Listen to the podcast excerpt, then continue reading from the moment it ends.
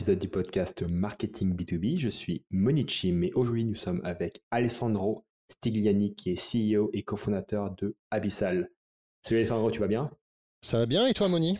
Ça va très bien. Merci beaucoup de sur le podcast, Alessandro. Je vais te laisser te présenter auprès des gens qui ne te connaissent pas encore. Bien entendu. En tout cas, c'est un plaisir de participer à ce podcast. Donc, moi, c'est Alessandro. Je suis euh, CEO et un des cofondateurs d'Abyssal. Euh, j'ai un, background euh, plutôt de product designer à la base, mais aujourd'hui, donc le CEO d'une d'une startup dans la Martech. Donc, on s'adresse directement souvent aux équipes marketing, mais aussi aux équipes design. Et, donc Abyssal, pour faire très simple, on est une solution qui va permettre d'automatiser et de scaler, alors j'utilise des termes euh, de l'anglicisme, hein, euh, les productions de vos visuels créatifs. Donc euh, ça peut être aussi bien des bannières publicitaires, ça peut très bien être du print, ça peut être très bien vos, vos bannières pour vos campagnes, on va dire, plus sociales, euh, ou n'importe quel type de visuel ou qui, va avoir besoin d'avoir une certaine variation au niveau de son contenu. Top. Euh, Alessandro, selon toi, quels vont être les plus grands défis dans le marketing B2B en 2024 Alors, il va y avoir plusieurs défis. Il y a des choses qui resteront malheureusement ou heureusement euh, toujours là, quelles que soient les années. On va avoir le SEO hein, qui évolue énormément ces derniers temps. Euh, certains ont pu le voir dans leur courbe euh, de trafic cet été avec des changements au niveau des règles Google. Euh, donc il va falloir faire encore plus d'optimisation qu'avant. Euh, il y a eu aussi forcément les transitions vers le nouveau Google Analytics, mais aussi un nouveau sujet qu'il n'y avait pas trop avant, mais qui maintenant commence à vraiment faire poindre le bout de son nez, toujours sur le SEO, c'est la génération de contenu via AI. C'est encore les balbutiements. Est-ce que ça a un réel intérêt? Est-ce que ça va être, on va dire, une vraie stratégie euh, on va dire, de content euh, au niveau euh, de, sa strate de publication ou est-ce que ça peut être un piège Parce que Google, pour l'instant, bon, ils réagissent plutôt qu'ils agissent, mais est-ce que ça va créer des problèmes dans le futur? Ouais. Sinon, dans d'autres défis, ouais, dis-moi. Ouais, juste par rapport au contenu, je, je voudrais réagir par rapport à ça. Moi, je vois pas mal de contenu rédigé par l'intelligence artificielle. Je suis pas trop impressionné en fait. Bah si tu veux, moi pour moi la, barre pour le contenu elle est quand même assez haute. Surtout si tu parles de contenu qui est pas juste fait pour attirer des gens, euh, pour les venir, venir sur ton site, mais des contenus que les gens vont écouter, euh, vont plutôt vont consommer et vont vraiment euh, prendre au sérieux en fait si tu veux. Alors, je pense pas que réellement c'est pour vraiment une question de contenu sérieux. Euh, j'ai vu personnellement des stratégies qui ont été mises en place par des gens qui, euh, pour certains, pourraient être mal intentionnés, de génération complète de contenu pour vraiment faire du programmatique SEO et avoir mmh une profondeur sémantique d'un seul coup extrêmement vaste sur euh, plusieurs topics. Bon, pour l'instant, ça passe. Hein. Ils arrivent à faire des performances qui vont être mais astronomiques hein, réellement. Mais la, la question, c'est jusqu'à quand avant que Google décide de réagir, mettre en place des méthodes d'analyse et vont les tacler au niveau de leur ranking? Ouais, d'accord. Ok. Non, mais la question, c'est euh, si un humain qui est, euh, qui est la cible de ce contenu lit le contenu, est-ce que cet humain-là va dire que c'est un contenu de qualité et va, va dire, ok, cette marque, je lui fais confiance et j'ai envie d'en savoir plus? Ou est-ce qu'elle va se dire, ah, zut, tu me fais piéger en fait par, par un faux contenu en fait? Ça va dépendre de l'appétence des gens. En fait, euh, bon, si on est un peu au fait de ce qui se fait en AI aujourd'hui, oui, on le reconnaît tout de suite du contenu qui a été généré par AI, surtout s'il n'y a pas un humain qui est repassé derrière pour essayer de faire un petit peu de hmm. d'arbitrage et euh, de, on va dire, de modification sur ce qui a été généré. Euh, après, bon, le nerf de la guerre, c'est le trafic. Si on arrive au moins à driver des gens sur, sur ces pages-là et qu'ensuite, au lieu d'avoir un bounce directement, on a éventuellement un rapatriement sur des LP différentes, peut-être qu'on gagne déjà cette guerre.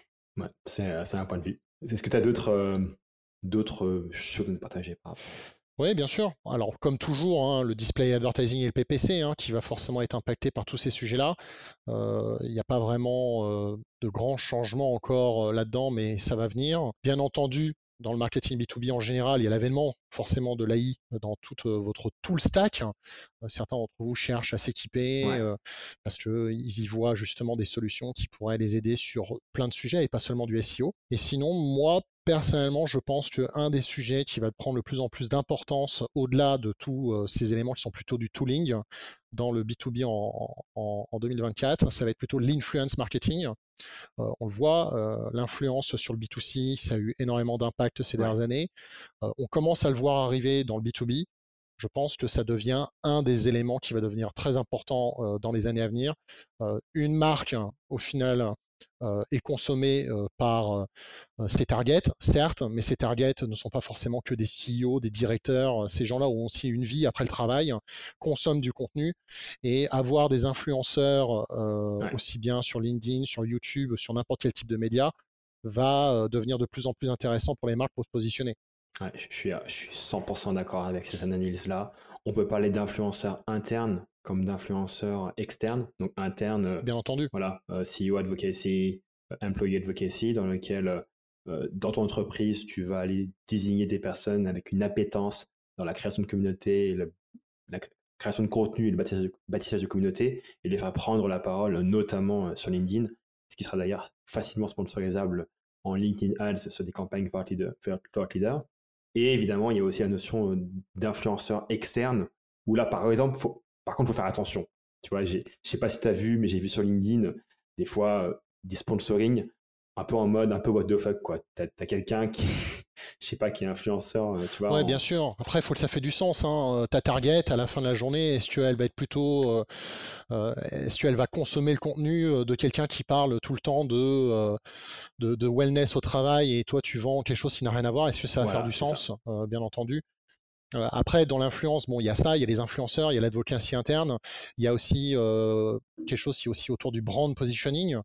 donc, ça peut être soit du pré-roll ou du pré-roll intégré sur du YouTube channel, parce qu'à la fin de la journée, hein, tout le monde consomme du YouTube il peut y avoir aussi bah, tout simplement quelque part augmenter son influence en ayant peut-être un peu plus de positionnement sur YouTube et en faisant du contenu qui n'est pas juste du tutoriel, mmh. qui peut être aussi peut-être du, lifestyle, mais au sein de sa propre entreprise. Ouais, complètement. Il y a des, il y a des formats un peu mixtes qu'on commence à voir émerger.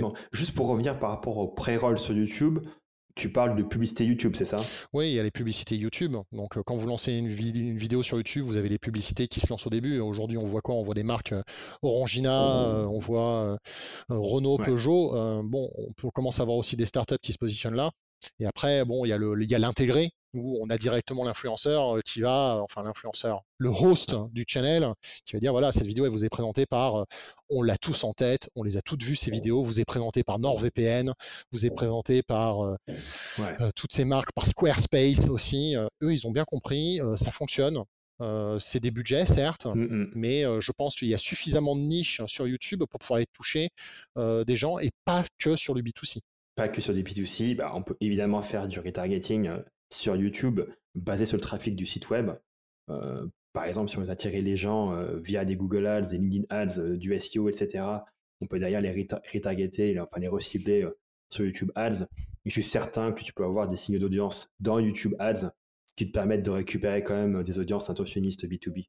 Euh, bon, je suis pas expert YouTube. Hein. Oui, j'irais même plus loin, et comme ça on peut même boucler avec le premier sujet qui était le SEO.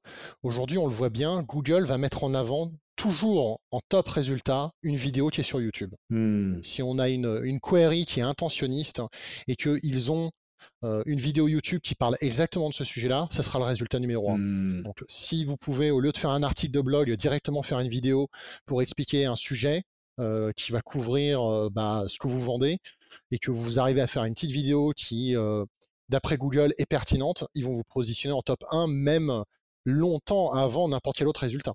Donc ça peut être aussi un hack pour pouvoir remonter en position 1 face à vos concurrents mmh. qui, eux, bah, soit ils ont un domain authority qui est plus élevé, ils ont une authority en termes d'années sur le sujet qui est plus forte. Mmh. Vous, vous pouvez arriver à hacker le, jeu, hein, hacker le game et vous retrouver en top résultat. Ça, c'est méga intéressant. Moi, je pense que YouTube, que ce soit en organique et en paid, c'est un levier qui sera de plus en plus utilisé en B2B euh, en 2024, clairement. En tout cas, il faut. Sinon, euh, on loupe, euh, on loupe le coche. On, loupe un peu le, on loupe un peu le coche. Non, effectivement, j'étais d'accord avec toi. tu es vraiment spécialiste au niveau de la, de la publicité et des visuels, donc j'aimerais savoir comment, selon toi, on va faire des visuels qui sont performants pour les publicités. Alors bon, il n'y a pas de règle hein ou de recette magique qui va fonctionner à chaque fois. les gens qui vous vendent des recettes magiques, c'est un peu comme des marchands, des snake oil merchants lors de la ruée vers l'or. ça n'existe pas.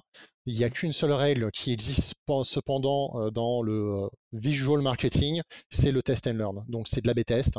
Il faut faire plusieurs types de visuels, mmh. il faut tester ses messages. Donc ça veut dire tester le message dans le visuel, ça veut dire aussi tester le visuel en lui-même, euh, faire des très beaux visuels qui sont très brandés, très corpo, très, euh, très léchés, ne veut pas dire forcément que ça va être celui qui va le plus performer.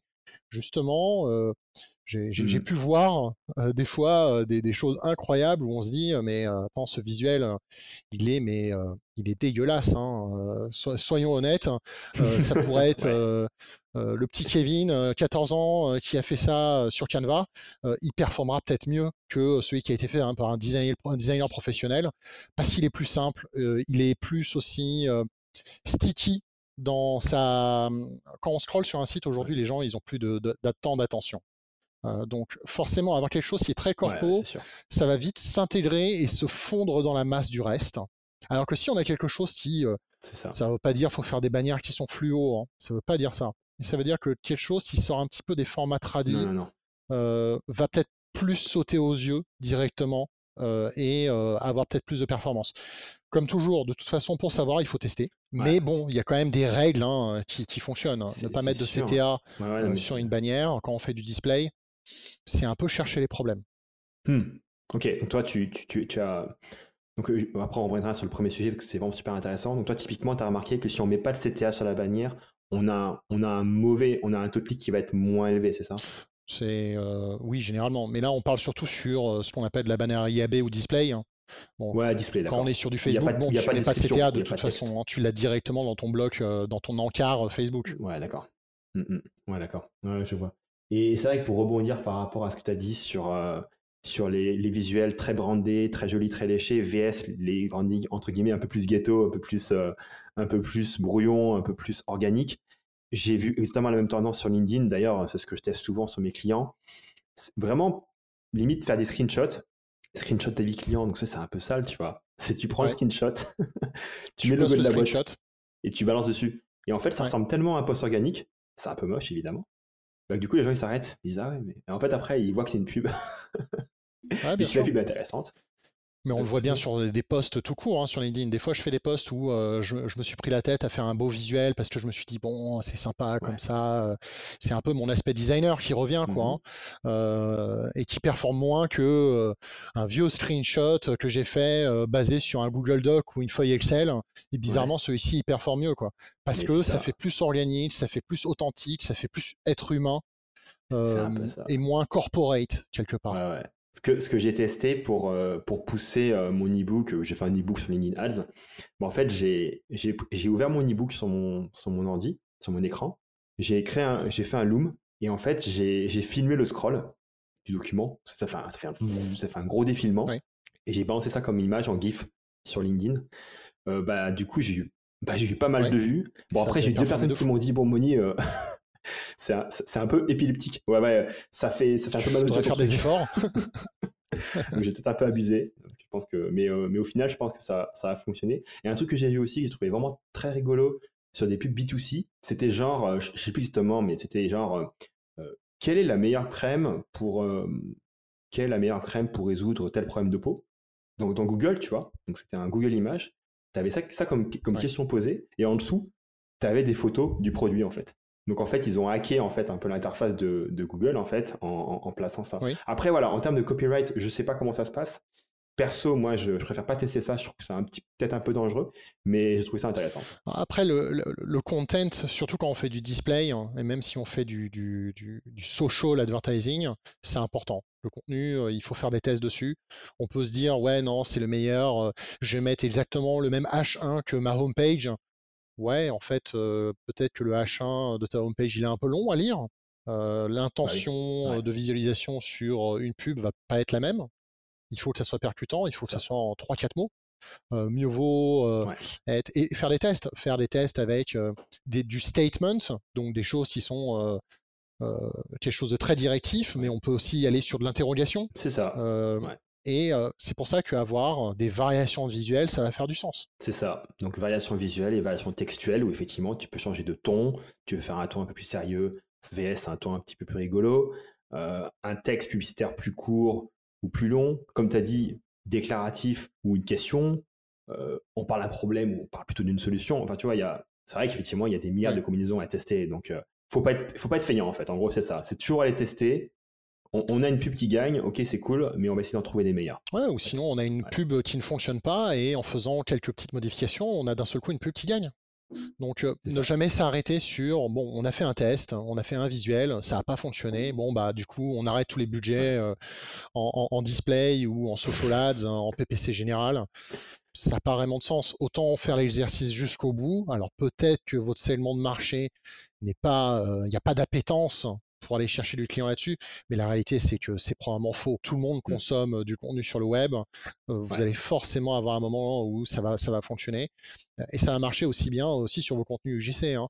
Mmh. C'est pas en faisant une recette et en se disant ouais je vais aller voir de l'influenceur ou co et ensuite, je vais faire des petites vidéos qui vont durer 5-10 secondes pour du réseau social très rapide, genre Instagram, euh, TikTok, euh, Snapchat, ce genre de choses-là.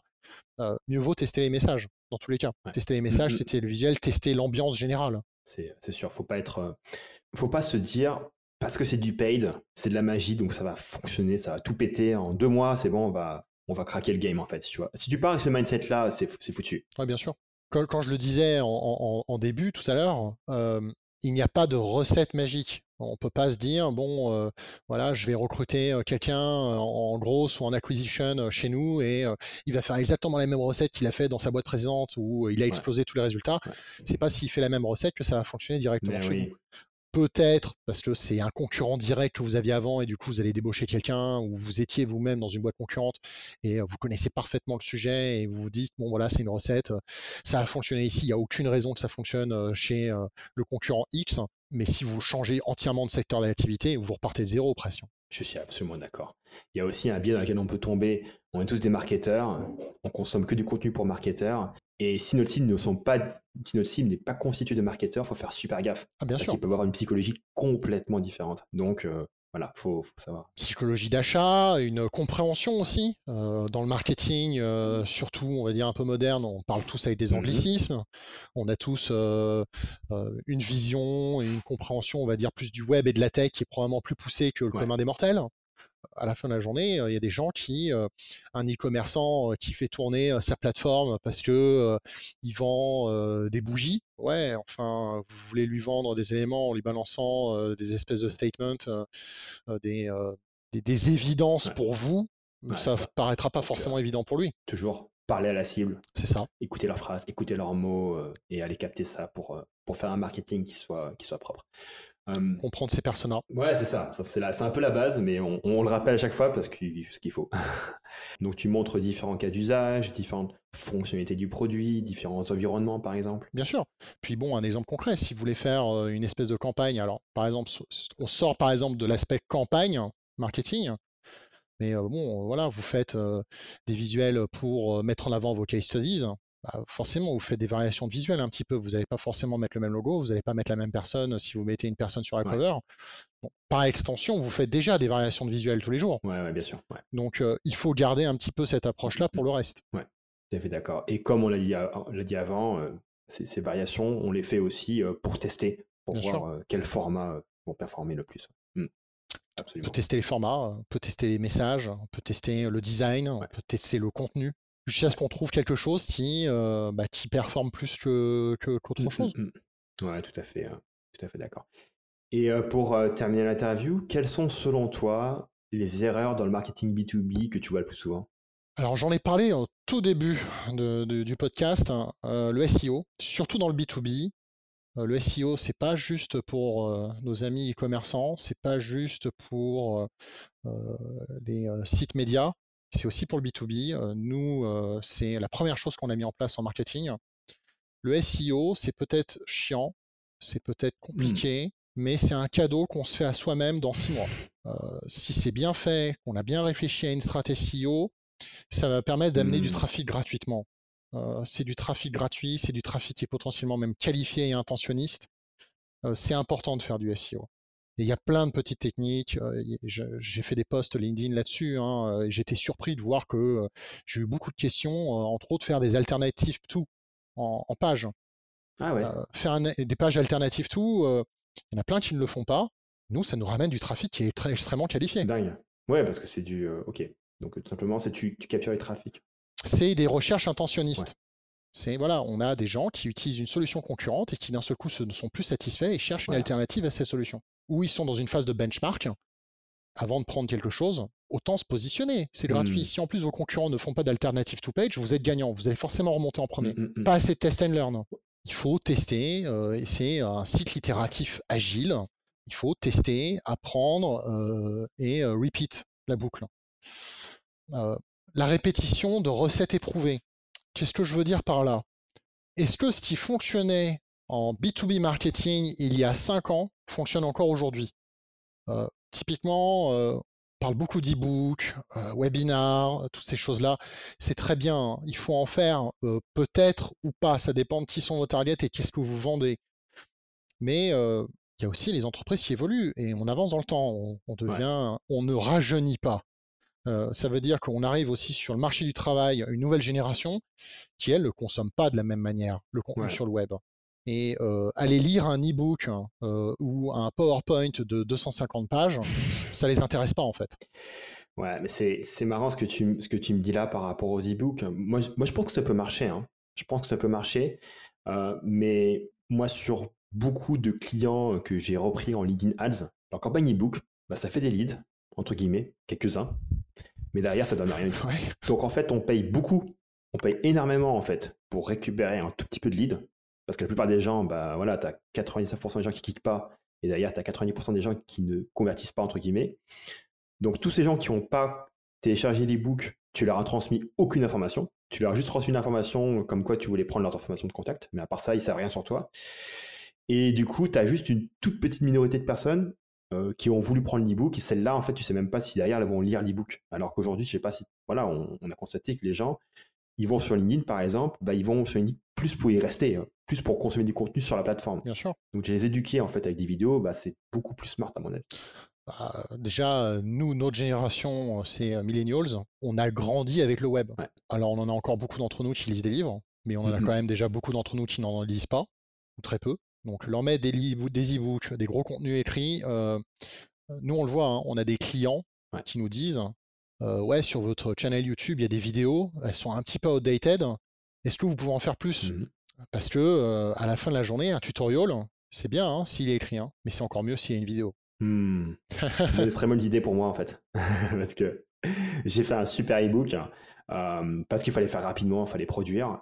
Mais effectivement, ce que je vais faire, en fait, c'est que ouais, je vais faire des vidéos YouTube. Ah, tu devrais. Tout simplement, pour l'expliquer. Acheter une bonne caméra, un bon micro et un peu d'éclairage. Voilà. Ouais, ouais, ouais, clairement, c'est ça, c'est important. Puis après, il y a plein justement de tutos sur YouTube pour pouvoir apprendre à le faire soi-même. Yes. Ouais, c'est ça, c'est euh, bah, c'est ça qui est génial aujourd'hui, c'est que on a tout ce qu'il faut pour apprendre les bonnes compétences. C'est un peu magique, donc faut en profiter. Bah écoute, euh, Alessandro, c'était vraiment génial, super interview, plein de pépites. Ça se passe comment euh, pour les gens de l'audience qui voudraient en savoir plus sur toi? Bah, en tout cas, merci pour cette ce petit podcast, cette interview. Euh, toujours super content de pouvoir participer un peu à la discussion ambiante. vous pouvez me retrouver sur LinkedIn. Je poste régulièrement sur bah, des sujets marketing, des sujets design, des sujets un peu startup aussi. Mais aussi, vous pouvez nous retrouver directement sur abyssal.com. Hein, ça, c'est le produit que nous, on vend. Euh, on écrit aussi beaucoup sur notre propre blog, beaucoup de sujets liés justement au, marketing euh, et au strat marketing qui peuvent être mis en place, euh, beaucoup entre autres autour de l'automatisation de production de contenu. Mmh ou comment rendre un petit peu ces process plus fluides, ou comment pouvoir faire plus avec moins, hein, parce que c'est un peu la guerre aujourd'hui hein, sur les budgets. Donc vous pouvez aussi nous retrouver là-dessus. Et puis, on va essayer de faire plus de vidéos YouTube, c'est promis. ok. Eh ben, écoute, euh, on va mettre tous les liens euh, dans la description du podcast pour que les gens puissent euh, te retrouver ainsi que ton entreprise. Merci Alessandro, à bientôt. Ben, merci à toi, bonne journée.